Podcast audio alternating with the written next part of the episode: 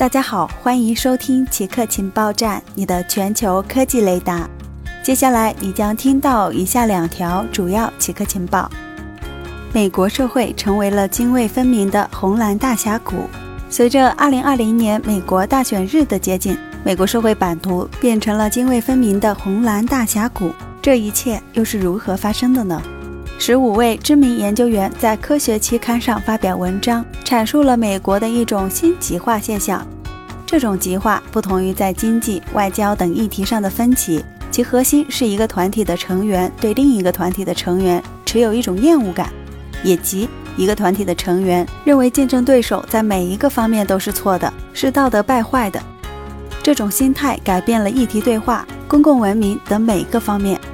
一方非常强烈地相信自己掌握着真理，认为另一方是邪恶堕落的新极化宗派主义正出现在美国，红蓝双方正不遗余力全军出击。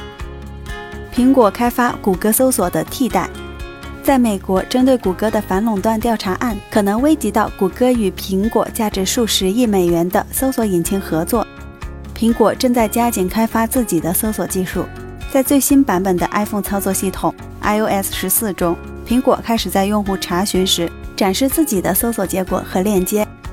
两年半以前，苹果从谷歌挖来了负责搜索业务的约翰·詹南德雷亚。这一招募主要是为了提高苹果的 AI 能力和改进 Siri 语音助手，但也带来了运营世界最受欢迎搜索引擎的八年经验。如果反垄断监管机构阻止他与谷歌的搜索合作，苹果就可以将自己的搜索引擎作为替代。以上就是本期节目所有内容。固定时间，固定地点，我们下期见。